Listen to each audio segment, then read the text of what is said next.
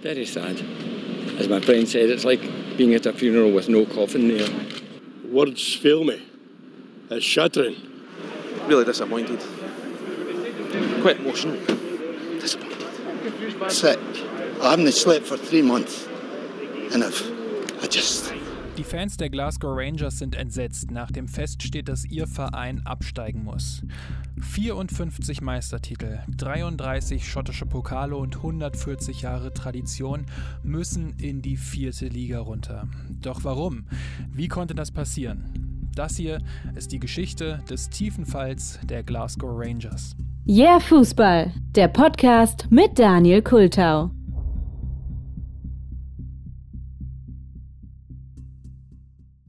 Befürchte eher schottische Verhältnisse. Weil das eine mit dem anderen nicht zu vergleichen ist, finde ich es ganz nett, dass man uns da mit ins Boot nimmt. Aber ich befürchte, dass wir spätestens im nächsten Jahr, wenn der Kader von Bayern München dann irgendwie bekannt gegeben wird, dass wir dann alle feststellen werden, ups, das, was Uli Hoeneß da gesagt hat und das, was er als Kader zusammengestellt haben, passt nicht so richtig zusammen. Ähm, also wenn er keine spanischen Verhältnisse will, sollte er ein paar Spieler abgeben und keine dazu holen. Ich glaube, dazu ist er nicht bereit. Also wie gesagt, ich befürchte eher schottische Verhältnisse und hoffe, dass wir dann irgendwie trotzdem auch noch ein Stück vom Kuchen kriegen. Jürgen Klopp damals im Frühjahr 2013 als Trainer von Borussia Dortmund. Er weiß zu diesem Zeitpunkt schon, was die Journalisten im Raum und die Öffentlichkeit noch nicht weiß, und zwar, dass Mario Götze, das damals vielversprechendste Talent des deutschen Fußballs, zum FC Bayern München wechseln wird. Doch der Transfer ist eben noch nicht perfekt. Die Bayern hatten zuvor von sogenannten spanischen Verhältnissen in der Bundesliga gewarnt, also dass zwei Teams zu stark werden, halt wie es in Spanien der FC Barcelona und Real Madrid sind. Jürgen Klopp dagegen, mit dem Wissen, dass Mario Götze wechselt, spricht spricht schon von schottische Verhältnisse. Denn er ist sich sicher, dass durch den Wechsel sich der Vorsprung der Bayern zur Konkurrenz weiter vergrößern wird. Zu dieser Zeit gibt es in Schottlands erster Liga mit Celtic Glasgow nämlich auch nur eine Mannschaft, die allen meilenweit voraus ist. Von 2012 bis 2020 wird Celtic Glasgow neunmal in Folge schottischer Meister. Dass Celtic zu dieser Zeit keine ernstzunehmenden Gegner in der Liga mehr hat, liegt aber nicht daran, dass sie den Vorsprung so sehr vergrößert haben, sondern eher daran, dass der Hauptkonkurrent, die Glasgow Rangers, einfach verschwunden sind. Der schottische Fußballverband hatte die Glasgow Rangers in die vierte Liga zurückversetzt. Aber warum? Um einen guten Überblick darüber zu schaffen, wie groß die Glasgow Rangers waren, reicht natürlich ein Blick auf die Titelvitrine. Bis 2011 waren das, wie eben schon gesagt, 54 schottische Meisterschaften und 33 Pokalsiege.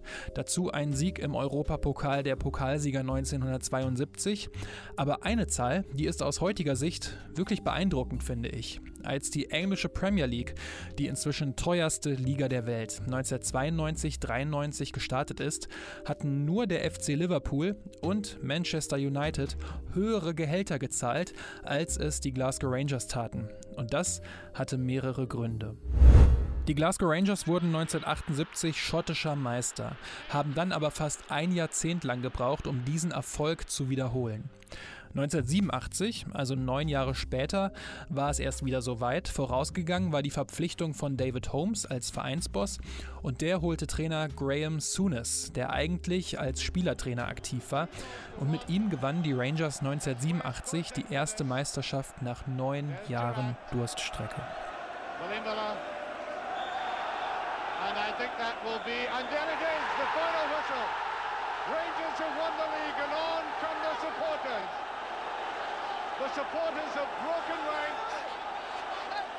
Spielertrainer Graham Souness wollte die Rangers damals zwar zur alten Stärke führen, doch dass es so schnell was wird, damit hatte auch er im Vorfeld nicht gerechnet. I felt then that we weren't going to be good enough. And then when we got started in the season, I still felt we're a good bit short. And as we as we progressed, we got better and better as the season went on. I felt. I felt we got stronger. I felt I felt we became more and more professional. Graham Souness ist ein bekanntes Gesicht des FC Liverpool. Er hatte eine Ära gestartet, in der viele damalige Topspieler aus England zu den Glasgow Rangers gewechselt sind. 1988 gab es dann den großen Schnitt, denn die Rangers bekamen einen neuen Vereinsboss. Der schottische Stahlunternehmer David Murray hatte den Verein für 6 Millionen Pfund übernommen und er war nun der neue Chef. What are your plans for Rangers Football Club? To carry on the fine work that's already been started by the Lawrence Group, build on that and hopefully retain the club in the future to be number one football club in Scotland. Mit ihm folgten dann insgesamt neun schottische Meisterschaften in Folge. Und was noch folgte, das waren die teuren Transfers. Denn die Glasgow Rangers waren zu dieser Zeit nicht nur die beste Mannschaft aus Schottland, sondern auch die wohl bedeutsamste aus ganz Großbritannien. Der Grund dafür lag in der Heisel-Tragödie vom 29. Mai 1985. Der Originalkommentar aus dem ZDF von Eberhard Figgemeier durch diese Bilder, meine Damen und Herren, die auf ein großes, ein vielleicht sehr schönes Finale hinweisen mögen, nicht täuschen. Ich bin entsetzt, bestürzt und betroffen über das, was sich hier im Heißelstadion vor knapp 60.000 Zuschauern in den letzten 60 Minuten abgespielt hat. Der Sport, gedacht als eine Völkerverbindung, wurde hier zum Vehikel für bürgerkriegsähnliche Zustände. Sie sehen die Reiterstaffel. Es hat ganz, ganz schwere Ausschreitungen gegeben zwischen Fans des FC Liverpool und Fans von Juventus Turin. Bei diesen Ausschreitungen sind damals 39 Fans gestorben. Das britische Sportministerium hatte die UEFA im Vorfeld schon gewarnt, dass die Fantrennung unbedingt funktionieren müsse. Tat sie aber nicht. Und so sind die Fans von Juventus Turin und die des FC Liverpools vor dem Europapokalfinale schon in der Innenstadt aufeinander getroffen, wo es dann zu Ausschreitungen gekommen ist. Auch die Ticketvergabe funktionierte damals nicht wirklich. Es gab keine wirkliche Trennung, keine neutralen Blöcke, sodass sich die Fanlager so lange gegenseitig provozierten, bis es dann halt eskalierte. Hooligans stürmten aufeinander zu, Menschen wurden erdrückt und unter Absperrungen begraben. Das Problem war auch, dass das Heiselstadion einfach schon so alt und marode war, dass dort eigentlich kein Spiel dieser Größenordnung hätte stattfinden dürfen. Aber die UEFA war halt der Meinung, dass Brüssel jetzt halt einfach mal dran war. Die Polizei konnte nur ohnmächtig zuschauen und das ZDF brach die Übertragung sogar ab. Die Konsequenzen: 14 englische Hooligans werden zu Haftstrafen verurteilt. Englische Vereine werden für fünf Jahre von Wettbewerben der UEFA ausgeschlossen, der FC Liverpool sogar für sechs Jahre. Und wenn man dann schaut, welche Mannschaft aus Großbritannien international dabei war, ja, dann bleibt nicht mehr viel. Das ist dann das Vakuum, in das die Glasgow Rangers gestoßen sind. Doch nicht nur diese Rolle war für die Rangers herausragend, sondern auch deren Stadion, der Ibrox Park.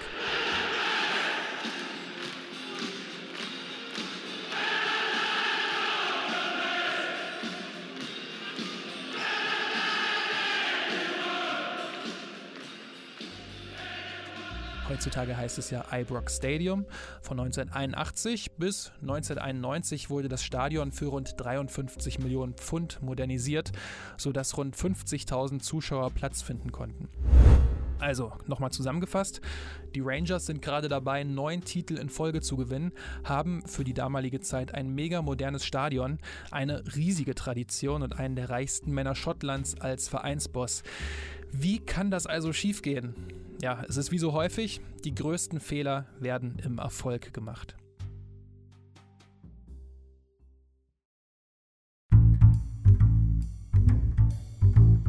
Der Besitzer der Rangers, David Murray, war zur damaligen Zeit, wie gesagt, einer der reichsten Schotten.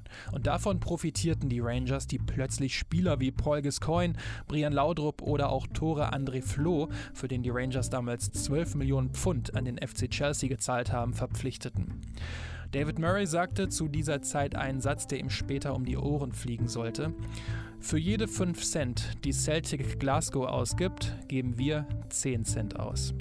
Bezeichnend ist aber auch dieser Satz hier. I've always said Rangers would rather have an overdraft and win something than have no overdraft and not win something. Also lieber das Konto überziehen und Titel gewinnen, als nicht überziehen und nichts gewinnen. Hm.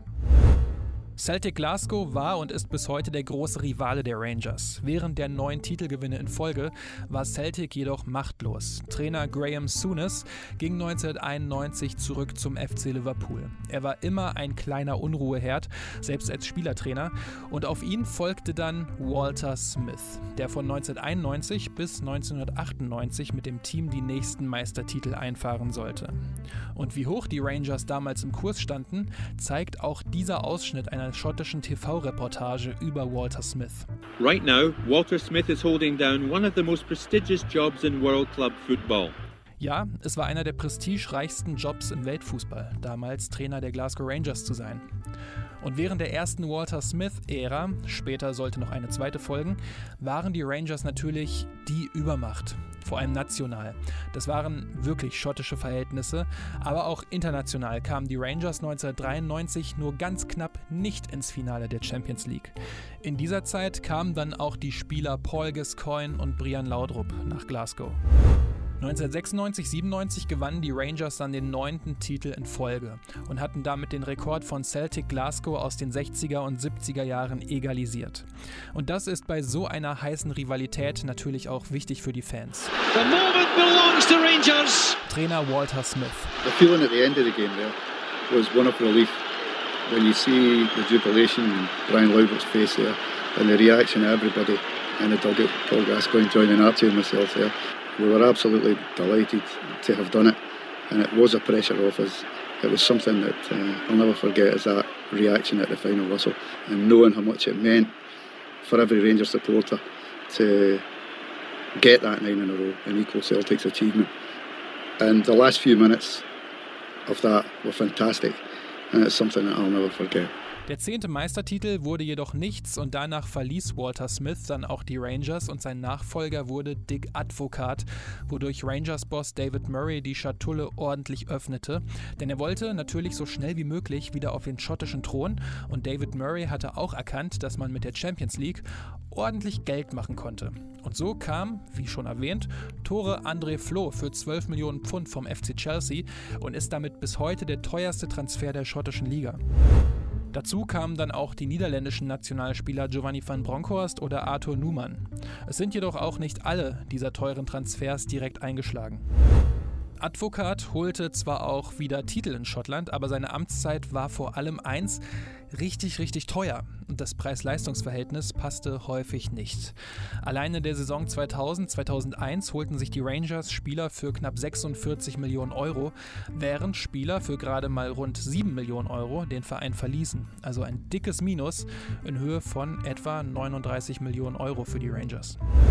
Und Besitzer David Murray ahnte wohl 2001 schon, dass sein Geld alleine nicht reichen würde, um aus den Rangers international die große Mannschaft zu machen. Er zieht den Vergleich damals mit der englischen Liga, die er Premiership statt Premier League nennt. We are putting some tremendous building blocks in place. The club is, I mean, we own our own stadium, we own our own training ground. Out with Manchester United, commercially, we're arguably one of the biggest football clubs in the world. But we're getting 2 million for television and they're getting 20 million, the bottom teams. We're at a huge disadvantage. So the difference of playing in the Premiership and playing in Scotland with probably an average ticket price of being £17 in Scottish football, you could get 22 to 25 in the Premiership. National lief es, doch dafür gab es eben nur wenig Geld und international waren die Rangers einfach zu schwach. Und das ist auch etwas, was sich im ersten Jahrzehnt des neuen Jahrtausends durchzieht. National gibt es mit den Rangers und Celtic zwei Mannschaften, die um den Titel kämpfen. International geht aber nur wenig, vor allem bei den Glasgow Rangers. Side to side, get into the wide points and try to hold up the ball. 2008 kommen die Rangers zwar nochmal ins UEFA Cup Finale, aber struck. The striker put it to the midfield, timed it perfectly, and is it a goal? Sie verlieren mit 0 zu 2 gegen Zenit St. Petersburg und ihren Ex-Trainer Dick Advokat. In, Tech is on side, slips it in, and Zenit will win it. It was tapped out by Zidianov. Also wieder kein internationaler Titel für die Rangers, beziehungsweise überhaupt für ein schottisches Team. FC Zenit become the second Russian team to win the UEFA Cup. And once again, for Scottish clubs, they come close, but no cigar, just like Celtic in 03, just like Dundee United in 87. Der letzte Meistertitel für eine lange Zeit sollte dann der 2011 sein. Es ist der 54. They've won it! Rangers are champions for the third year running and trust Walter Smith to bow out like this. Another title, another trophy for a man. Inzwischen mit dem zurückgekehrten Trainer Walter Smith. Doch dann ist es vorbei mit den Rangers. Der Abstieg hatte jedoch schon lange vorher begonnen.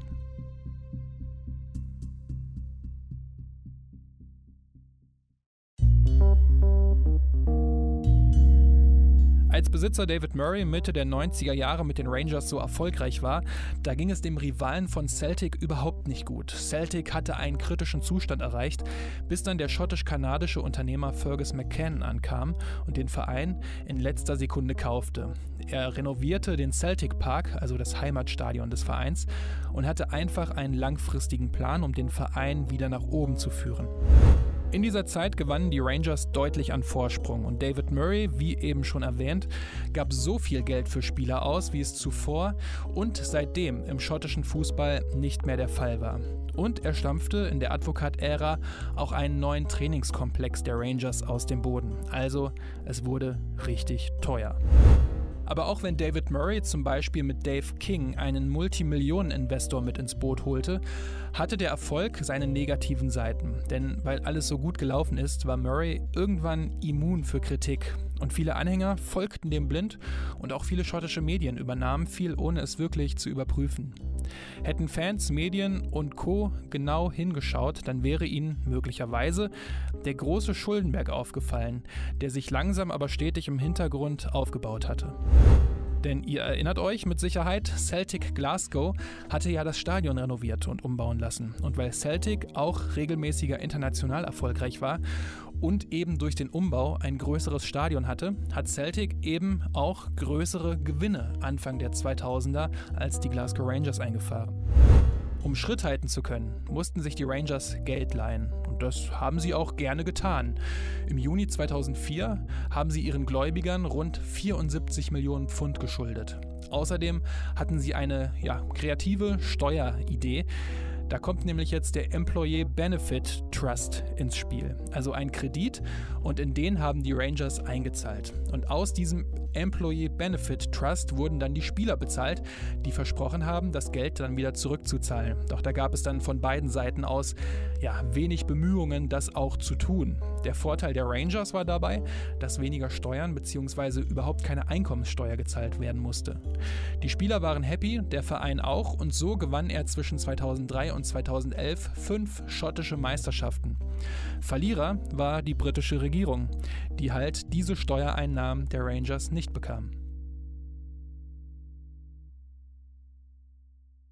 2007 und 2008 verschärfte sich die Situation aufgrund der Finanzkrise dann aber deutlich. Denn Besitzer David Murray und seine Unternehmen litten darunter, genau wie die Royal Bank of Scotland, die den Rangers immer wieder Geld geliehen hatte. Aber nun war halt damit Schluss. Der britische Fiskus ließ außerdem auch nicht mehr mit sich spaßen und sah diesen Employee Benefit Trust in dieser Form als Steuerhinterziehung an. Und da wollte er jetzt 49 Millionen Pfund zurückhaben. Geld, das die Rangers einfach nicht hatten. 49 Millionen Pfund, eine ganz schöne Summe. Das dachte sich auch der Besitzer David Murray, der in seiner Verzweiflung den Verein an Craig White für nur einen einzigen Pfund verkaufte. White hatte ihm zuvor versprochen, das alles wieder finanziell in Ordnung zu bringen, doch das tat er nicht. Und jetzt noch mehr aufpassen, es kam nämlich so, dass die Betreibergesellschaft The Rangers Football Club PLC aus dem Verein gelöst wurde. Diese Betreibergesellschaft war dann quasi insolvent und die Rangers haben daraufhin nach einer neuen Betreibergesellschaft gesucht und die fanden sie dann auch in Person von Charles Green. Der hat mit seiner Firma Sefco Scotland Limited die Anteile übernommen. Die neue Betreibergesellschaft hieß dann The Rangers Football Club Limited.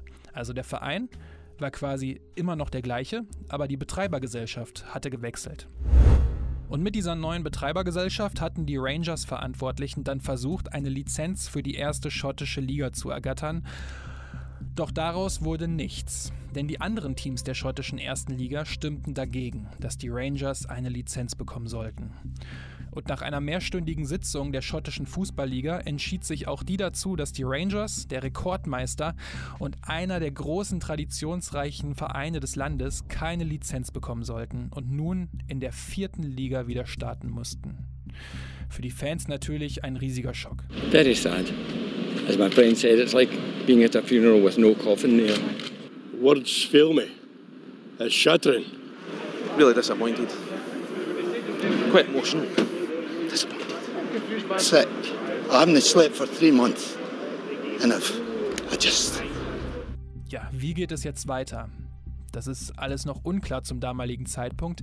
Aber bei einer Sache, da war sich Besitzer Charles Green sicher. But what we're not going to do is sit around and wait because if we hadn't come along, this club would have closed. Es bleibt also in der schottischen ersten Liga jetzt nur Celtic Glasgow, womit wir dann bei schottische Verhältnisse wieder angekommen sind. Was bedeutet dieser Zwangsabstieg der Glasgow Rangers nun für den Verein und für den schottischen Fußball insgesamt? Wie haben die Fans in der vierten Liga darauf reagiert und wie haben es die Glasgow Rangers zurück an die Spitze des schottischen Fußballs geschafft? Das alles gibt es im zweiten Teil dieser Episode.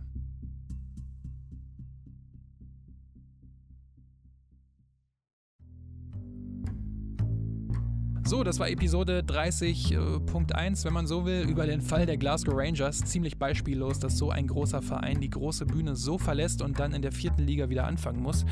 Ähm, wüsste ich zumindest keinen Verein. Schreibt mir gerne, wenn euch da jemand einfällt. Im zweiten Teil wird es dann für Rangers-Freunde sicherlich angenehmer sein, denn dann wird es um den anschließenden Aufstieg gehen. Aber auch darum, und das fand ich super interessant, das hatte ich gar nicht auf dem Schirm, was dieser Abstieg für die anderen Vereine bedeutet, vor allem finanziell. Ja, das war's mit dieser Episode. Schreibt mir doch gerne, ähm, wie euch der erste Teil gefallen hat. Die ganzen Daten, wie ihr mich erreichen könnt, findet ihr natürlich in den Show Notes oder auch direkt auf yeahfußball.de. Ansonsten, Leute, freue ich mich natürlich über eine gute Bewertung auf iTunes. Das würde mir sehr helfen. Ein Retweet oder ein paar nette Worte. Macht es gut und bis zur nächsten Episode.